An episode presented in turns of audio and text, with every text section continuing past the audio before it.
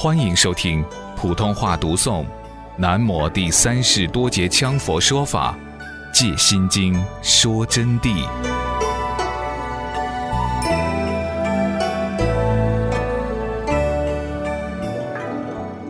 说到这里，有的同学说：“是不是有这么厉害？”我想借用一个公案给大家解释。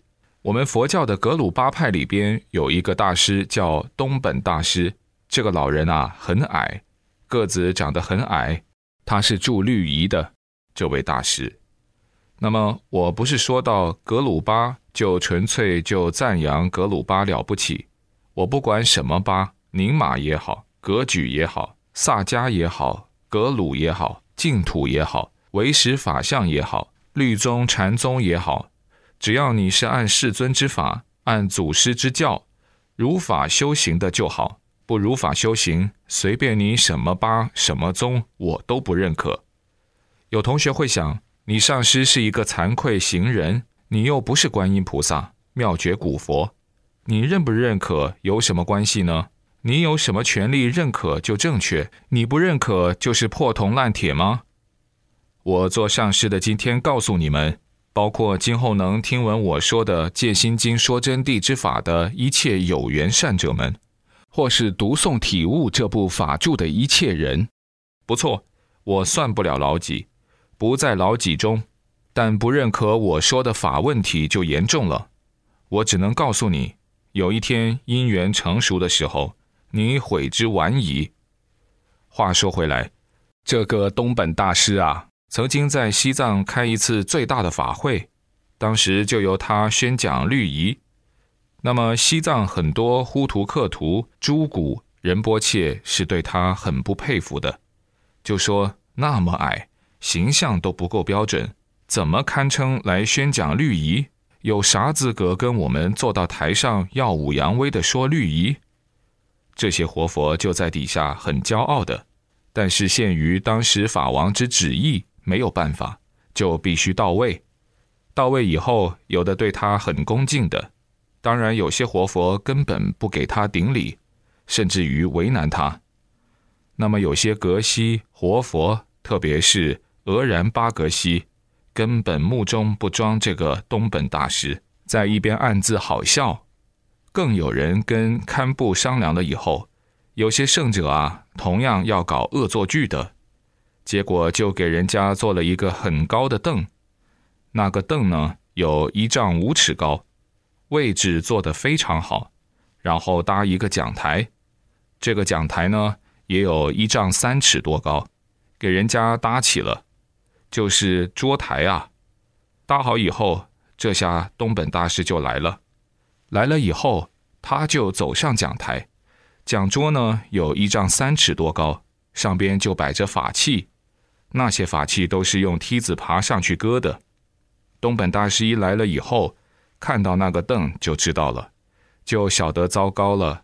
今天是这些人刁难我，看不起我，但他无所谓，因为他已经证到圣境，断除我执了的。只要是佛法上的事情，他只是欢然的。他还很诙谐的，为了教化大家，为了帮助大家不要造黑夜，他说：“哎呀，多谢诸位对我关照啊，让我高升。”他说：“但可惜这个凳子又太矮了一点了，明明很高，他竟然说太矮了。”说完以后，他就用他的手，根本不用念咒语，不用比什么手印，用他的手一摊。他说：“太矮了一点了吧？”用手一摊的时间，就只看到他的手放下来，那个凳子嘎嘎嘎嘎嘎，全部缩来扒在地下一团，然后他轻轻爬上去。他说：“你们看这么点矮，我咋讲嘛？”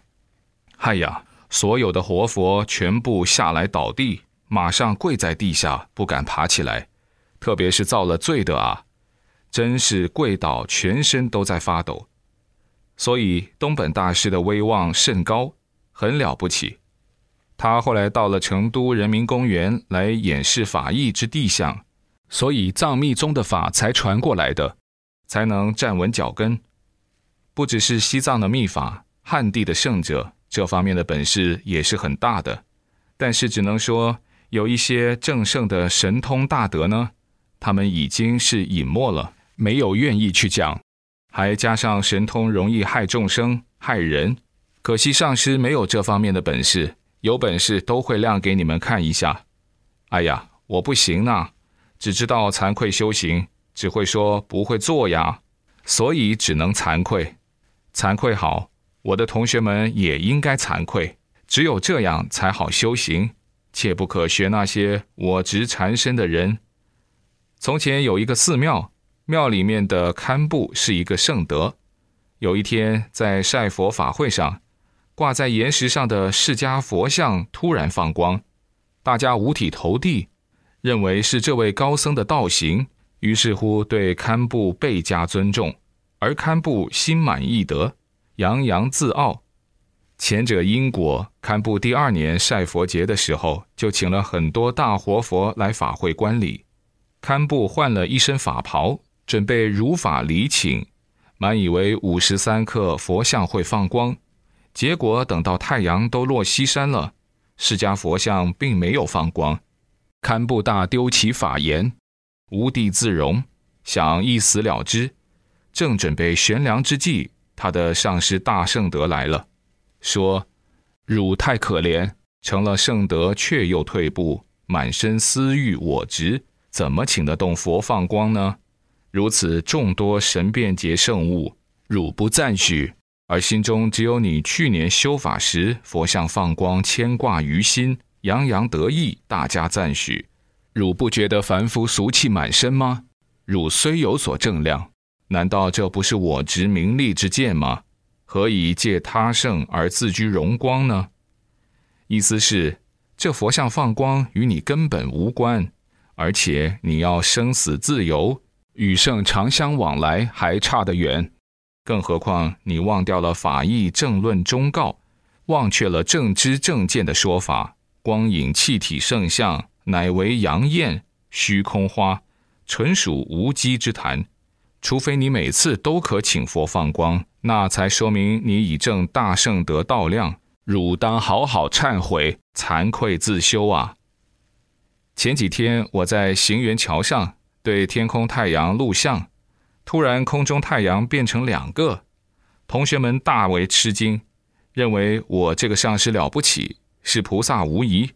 其实这是天大的误会，那是太阳偶然的光变造成在云海中的反光现象。我完全可以借此机会把自己渲染的大红透顶。你们知道当时我怎么讲的吗？一同学说：“我就在那天，我在，我看到两个太阳，真的。”但是上师说我们看花眼了，说这是幻影虚无假合之相。你们上师我没有这个道行，不可以胡思乱想。就算有两个太阳，也是与我无关的，是众生的某种因缘成熟而所生幻有之相，亦复如虚空花，不可执其实有，还不如中等级别上师的黑观则觉灌顶功夫。人家不管怎样。每次都能摆在台面上，给同学们活生生看到，这才是真功夫、真上师、真大圣德上师啊！